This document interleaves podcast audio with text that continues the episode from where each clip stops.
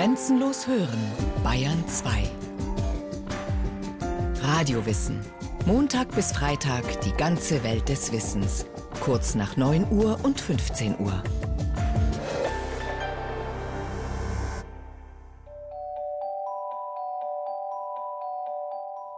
Es war so herrlich draußen auf dem Lande. Es war Sommer, das Korn stand gelb, der Hafer grün. Das Heu war unten auf der grünen Wiese in Schobern aufgesetzt, und der Storch ging. Und so weiter.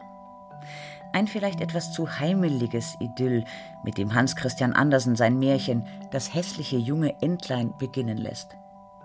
Das Augenmerk richtet er dann auf die soeben schlüpfenden Entenküken.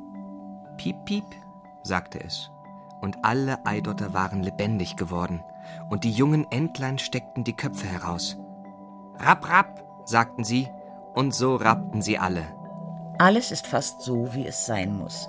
Alles fast normgemäß, aber eben nur fast. Denn da lag noch das unnormal dicke Ei im Nest, das nicht aufbrechen wollte. Die Entenmutter wurde langsam ungehalten. Das größte Ei liegt noch da. Wie lange soll das denn noch dauern? Jetzt bin ich es bald überdrüssig. Also es können äußere Merkmale sein, wie zum Beispiel die Hautfarbe, Haarfarbe, Augenfarbe, die als Stigma konstruiert wurden, also quasi bestimmte körperliche Merkmale, die einer vermeintlichen Normalitätserwartung nicht genügen. Was nicht normal ist, ist nicht gut. Und was Normalität sein soll, das wird definiert, etwa durch Konventionen. Dieses große Ei ist eindeutig nicht normal. Endlich platzte das große Ei. Piep, piep, machte das Junge und kroch heraus. Es war so groß und so hässlich. Die Ente betrachtete es. Das ist doch ein gewaltig großes Entlein, sagte sie. Keines von den anderen sieht so aus. Die Größe stigmatisiert das vermeintliche Entlein. Sie dient als äußeres Zeichen, als Stigma. An ihm werden dann Eigenschaften und Bewertungen festgemacht. Das Entlein wird als hässlich definiert und als insgesamt nicht normal. Es ist unterschiedlich, wie stigmatisierte Gruppen mit ihren Stigmatisierungen umgehen. Es kann sein, dass wenn das Stigma nicht offensichtlich ist, dass das im Verborgenen gehalten wird? Beim hässlichen Entlein war das nicht möglich. Das Stigma war zu deutlich. Die Größe lässt sich nicht verstecken. Zu groß, deshalb hässlich und anormal, so die Zuschreibung. Alle Enten folgen der Stigmatisierung. Die Entenmutter versucht wenigstens das Verhalten des hässlichen Entleins der Entennorm anzupassen. Rabt ordentlich. Setzt die Füße nicht einwärts. Ein wohlerzogenes Entlein setzt die Füße weit auseinander, gerade wie Vater und Mutter. Seht, so. Nun neigt euren Hals und sagt Rab. Doch die Assimilierungs- bzw. Normalisierungsversuche schlagen fehl. Die anderen Enten wenden sich nun gegen das Entlein, das sie als anders wahrnehmen, wegen seines normabweichenden und deshalb als hässlich bewerteten Aussehens. Der Stigmatisierungsprozess setzt sich fort mit der Begründung Du siehst anders aus als wir. Deshalb hast du hier nichts zu suchen. Außerdem, das Boot ist voll. Als ob wir nicht schon genug wären. Und pfui, wie das aussieht, das wollen wir nicht dulden. Und sogleich flog eine Ente hin und biss es in den Nacken. Den ausgrenzenden Wahrnehmungen und Bewertungen folgen also ausgrenzende Handlungen. Das sichtbare Stigma, also die Größe des Entleins, ist nicht die Ursache der Ausgrenzung. Ausgegrenzt wird in diesem Fall, was als unnormal und hässlich definiert wird. Der Begriff Stigma stammt aus dem antiken Griechenland. Die Griechen schufen den Begriff Stigma als Verweis auf körperliche Zeichen, die dazu bestimmt waren, etwas Ungewöhnliches oder Schlechtes über den moralischen Zustand des Zeichenträgers zu offenbaren. So beginnt der US-amerikanische Soziologe Irving Goffman sein Buch Stigma. über Techniken der Bewältigung beschädigter Identität. Das Buch wurde zu einem Klassiker der Soziologie. Die Zeichen wurden in den Körper geschnitten oder gebrannt und taten öffentlich kund, dass der Träger ein Sklave, ein Verbrecher oder ein Verräter war. Eine gebrandmarkte, rituell für unrein erklärte Person, die gemieden werden sollte. Ja, es ist zu groß und ungewöhnlich, sagte die beißende Ente, und deshalb muss es gepufft werden. Eine Stigmatisierung hat einen doppelten Effekt. Vermeintlich anderes wird abgegrenzt, um das vermeintlich eigene zu konstruieren. Wir sind so, wie ihr nicht seid. Soziologen erweitern nun den Stigmabegriff. Sie meinen, Stigmatisierungen funktionieren auch ohne eine äußere Sichtbarkeit. Dass jemand Jude, Sinti oder Roma ist, ist nicht unbedingt zu sehen. Die negativen Zuschreibungen und diskriminierenden Handlungen funktionieren auch ohne äußere Zeichen. Soziologen sprechen deshalb von sozialen Stigmata. Im religiösen Zusammenhang gibt es ein anderes, ein positives Verständnis von Stigmata und Stigmatisierung. Die Stigmata sind Zeichen einer Auszeichnung durch spirituelle Mächte. Wundmale an Füßen und Händen und an der linken Seite des Oberkörpers. Der heilige Franz oder Franziskus von Assisi soll sie ehrenhalber von einem sechsflügeligen Engel, von einem Seraph bekommen haben. Wie andere Stigmatisierte hörte er Stimmen und hatte Visionen. Viele Stigmatisierte peitschen sich und fasten, um dem Schmerzensmann Jesus nahezukommen. Bis heute sind etwa 400 Stigmatisierte aktenkundig geworden. Die Höhepunkte der Berichte über Stigmatisierte liegen im 13. und im 17. Jahrhundert und überraschenderweise auch im 20. und 21. Jahrhundert. Über 100 Stigmatisierte sind für die letzten 100 Jahre, wie es heißt, bezeugt. Die Kirche selbst war und ist äußerst misstrauisch, was die Stigmatisierung angeht. Einige Stigmatisierte fielen der Inquisition zum Opfer. Man vermutete teuflische Machenschaften, Besessenheit oder Gotteslästerung. Andere machten hingegen postmortem Karriere, indem sie in den Kanon der Heiligen aufgenommen wurden. Wie es bei den hochverehrten Stigmatisierten des 20. und 21. Jahrhunderts sein wird, ist noch nicht absehbar. Stigmatisierte wie Pater Pio werden schon zu Lebzeiten als Heilige verehrt und lassen gelegentlich sogar Wunder geschehen. Anders als Wundergläubige verstehen Soziologen die Stigmatisierung von Menschen weder als Gott gegeben noch als Auszeichnung. Doch sowohl die Stigmatisierung mit den Wundmalen Jesu als auch die negativen sozialen Stigmatisierungen verändern das Verhalten der angeblich Normalen zu den Stigmatisierten. Das heißt, sie sind gesellschaftlich konstruiert bzw. gesellschaftlich konnotiert. Beispiele? Jemand, der mit den Wundmalen Jesu stigmatisiert ist, Demgegenüber verhalten sich die Menschen anders. Sie halten ihn für einen Heiligen oder masochistischen Spinner und behandeln ihn so. Halten Sie ihn für einen Heiligen, lassen Sie sich von ihm segnen, lauschen seinen Worten, folgen seinen Ratschlägen. Beispiel 2. Menschen mit einer spastischen Lähmung werden gemieden, übervorsichtig behandelt, ihnen werden, auch gegen ihren Willen, Entscheidungen abgenommen. In ihrer Gegenwart wird über sie gesprochen, nicht mit ihnen als könnten sie keinem Gespräch folgen. Beispiel 3. Bei Menschen mit arabischem Namen greift das Stigma Muslim. Sie werden für fremd gehalten, der deutschen Sprache nicht mächtig, für religiös. Man unterstellt ihnen, dass sie keinen Alkohol trinken, leicht erregbar, fanatisch und irrational und so weiter, aber gastfreundlich sind. Diese Klischees wirken sich auf das Denken und Fühlen aus und prägen damit die Begegnungen mit diesen anderen. Beispiel 4. Ein Wohnungsloser bekommt das Penner-Stigma.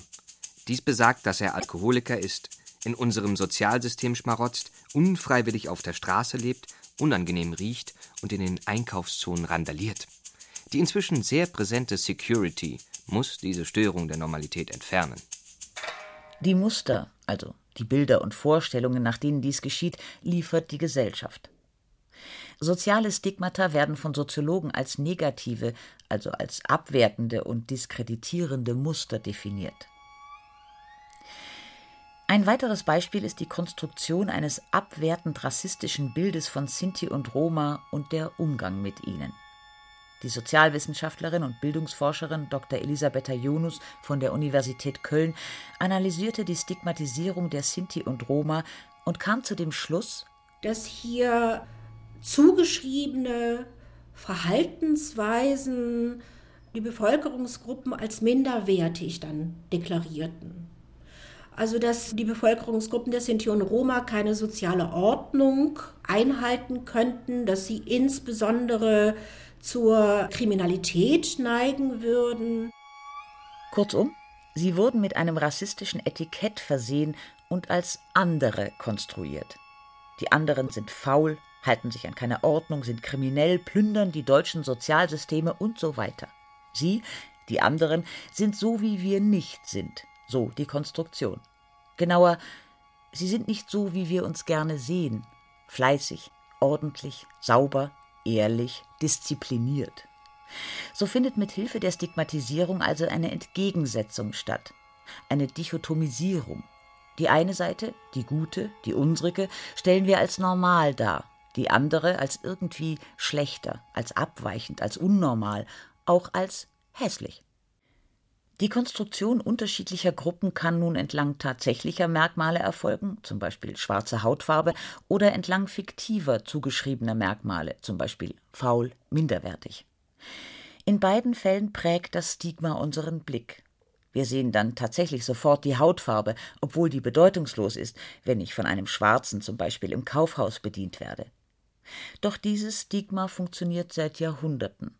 Weiß gilt als normal, als schlau, diszipliniert und so weiter. Schwarz ist das konstruierte Gegenteil. Es ist aber zu groß und zu ungewöhnlich, sagte die beißende Ente, und deshalb muss es gepufft werden. Es sind hübsche Kinder, die uns die Mutter da vorführt, sagte die alte Ente. Alle sind sie schön, bis auf das eine. Das ist nicht geglückt. Ich möchte, dass sie es umarbeiten könnte. Das geht nicht, Ihro Gnaden, sagte die Entleinmutter. Sie hat es bereits versucht. Doch damit hat die Entleinmutter einerseits recht, andererseits aber nicht. Recht hat sie, weil tatsächlich umgearbeitet wird. Abweichendes wird normalisiert. Dieser Prozess wird, je nach Kontext und Perspektive verschieden, Assimilierung, Integration oder Normalisierung genannt. Dieses Umarbeiten bestärkt die dominante Gruppe. Ihre Lebensweise, die Werte, die sie sich zuschreibt, wird als Maßstab durchgesetzt und bestärkt ihre Dominanz. Andererseits kann dieses Umarbeiten nicht gelingen, weil eine soziale Stigmatisierung wichtig ist zur Abgrenzung des eigenen vom anderen.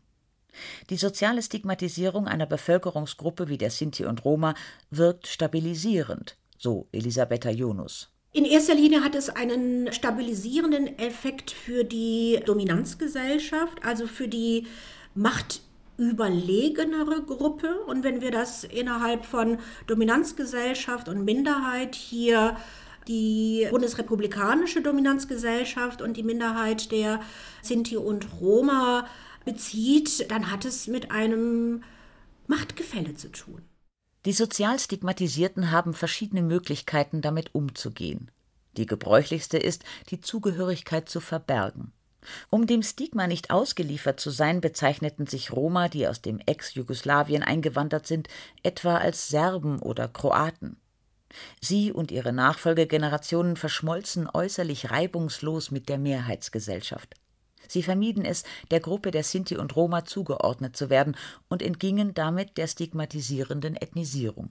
Innerhalb der wenigen Studien, die es zur sozialen Situation gibt, ist die Strategie des Verbergens der ethnischen Zugehörigkeit die am häufigsten gewählte.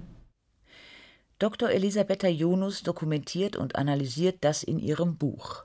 Stigma Ethnizität wie zugewanderte Roma-Familien der Ethnisierungsfalle begegnen. Sie sagen nicht, ich gehöre zur nationalen Minderheit, zur deutschen nationalen Minderheit der Sinti bzw. der Roma an. Aufgrund der Angst, dass sie stigmatisiert werden. Diese Strategie des Verbergens und Verleugnens wählen viele Sinti und Roma, um keine Diskriminierung und Benachteiligung zu erfahren. Denn die mit den Stigmatisierungen verbundenen Zuschreibungen können den gesamten Alltag betreffen. Beispiel 1. Versagt ein Roma-Kind in der Schule, liegt es nicht am unfähigen Lehrer oder daran, dass es einfach keine Lust hat zu lernen, sondern an der bildungs- und leistungsfeindlichen Herkunftsfamilie. Beispiel 2. Findet eine Sintiza keine Arbeit, liegt es nicht daran, dass der Arbeitsmarkt keine Jobs bietet, sondern daran, dass die Sinti als faul und undiszipliniert gelten. Beispiel 3. Ist eine Romney musikalisch, liegt es nicht daran, dass sie begabt ist oder musikalische Anregungen hatte, sondern daran, dass den Roma, so das Klischee, die Musikalität quasi in den Genen steckt. Die Verbreitung von Stigmata ist so normal, dass auch Lehrer oder Arbeitgeber ihr Gegenüber durch die Brille des Stigma wahrnehmen. Auch Stigmatisierte selbst sind mit dieser Normalität konfrontiert und übernehmen diese in ihre eigene Selbstwahrnehmung. Schamgefühl, also im Sinne von, ich schäme mich, ein Sinto, eine Sintetza, eine Romni, ein Rom zu sein. Das kann auch übergehen in Selbsthass, beziehungsweise auch in Selbsterniedrigung. Die mit der Stigmatisierung erfolgten negativen Bewertungen können also übernommen werden. Der Stigmatisierte fühlt sich so, wie er gesehen wird und leidet darunter. Stigmatisierte werden zu hässlichen Entlein gemacht und fühlen sich oft wie hässliche Entlein. Und dann kamen die Jagdhunde ins Moor. Platsch, platsch. Und das Schilf und das Rohr neigte sich nach allen Seiten. Das war ein Schreck für das arme Entlein. Im gleichen Augenblick stand ein fürchterlich großer Hund dicht bei dem Entlein.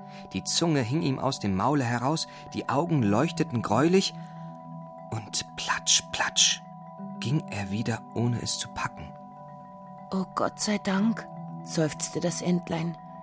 Ich bin so hässlich, dass mich selbst der Hund nicht beißen mag. Das ist der sogenannte Etikettierungsansatz, der davon ausgeht, dass nicht der Mensch so ist, sondern dass der Mensch dadurch, dass bestimmte Erwartungshaltungen an ihn gestellt werden, er sich dann auch tatsächlich so verhält. Aber nicht, weil er ursprünglich aus sich selbst heraus da bestimmte Merkmale, dass sie da vorzufinden sind, sondern im Sinne von, die Erwartung wird erfüllt. Sie wird erfüllt auch deshalb, weil es eine naheliegende Möglichkeit ist, mit den Stigmatisierungen umzugehen. Dieses Akzeptieren des Stigmas macht es zusätzlich schwer, Stigmatisierungen zu durchbrechen. Die Stigmatisierten machen das Stigma, zum Beispiel, dass sie musikalisch und besonders lustig sind, zum Bestandteil ihres eigenen Denkens und Handelns. Und das wiederum bestätigt das Stigma. So entsteht ein Teufelskreis. Die Frage ist, wie können Stigmatisierte diesen Teufelskreis durchbrechen? Wie können sie sich Handlungsmöglichkeiten eröffnen? Dem hässlichen Entlein wird eine Möglichkeit gezeigt und gleich darauf vereitelt. Das hässliche Entlein lag drei Tage im Schilf. Da kamen zwei wilde Gänse, oder richtiger, wilde Gänseriche dahin. Höre, Kamerad, sagten sie, du bist so hässlich, dass wir dich gut leiden mögen. Willst du mit uns ziehen und Zugvogel sein? Nahe bei in einem anderen Moore gibt es einige niedliche Wildgänse. Es sind Fräuleins. Du bist imstande, da dein Glück zu machen, so hässlich du auch bist. Piff, paff, ertönte es plötzlich.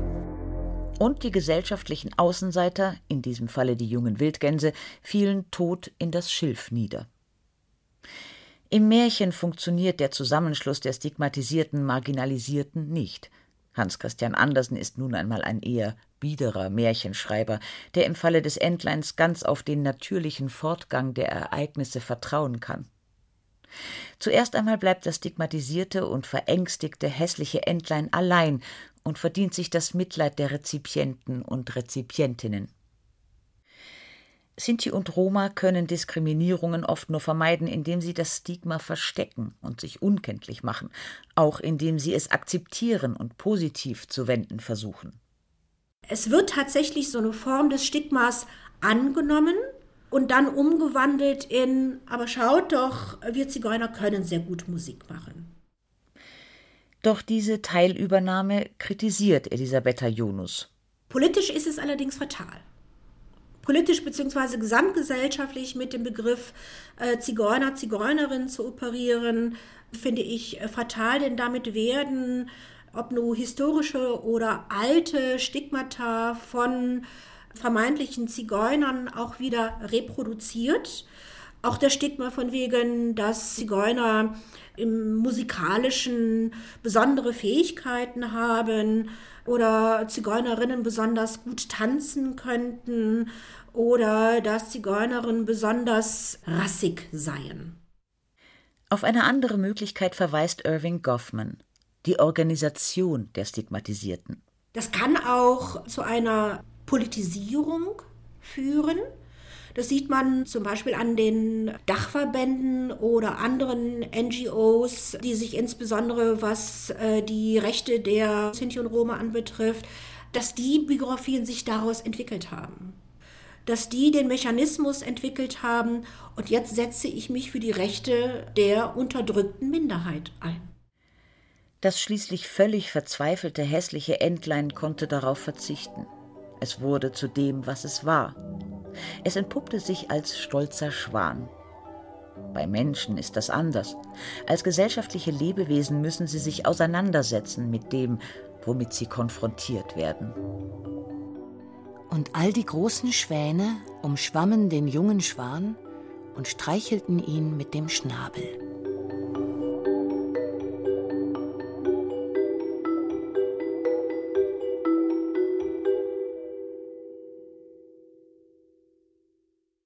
Sie hörten Das Stigma Zeichen und Wunder von Rolf Kanzen. Es sprachen Christiane Rosbach, Wiebke Puls, Sven Hussock. Technik Clemens Kamp. Regie Frank Halbach. Eine Sendung von Radio Wissen.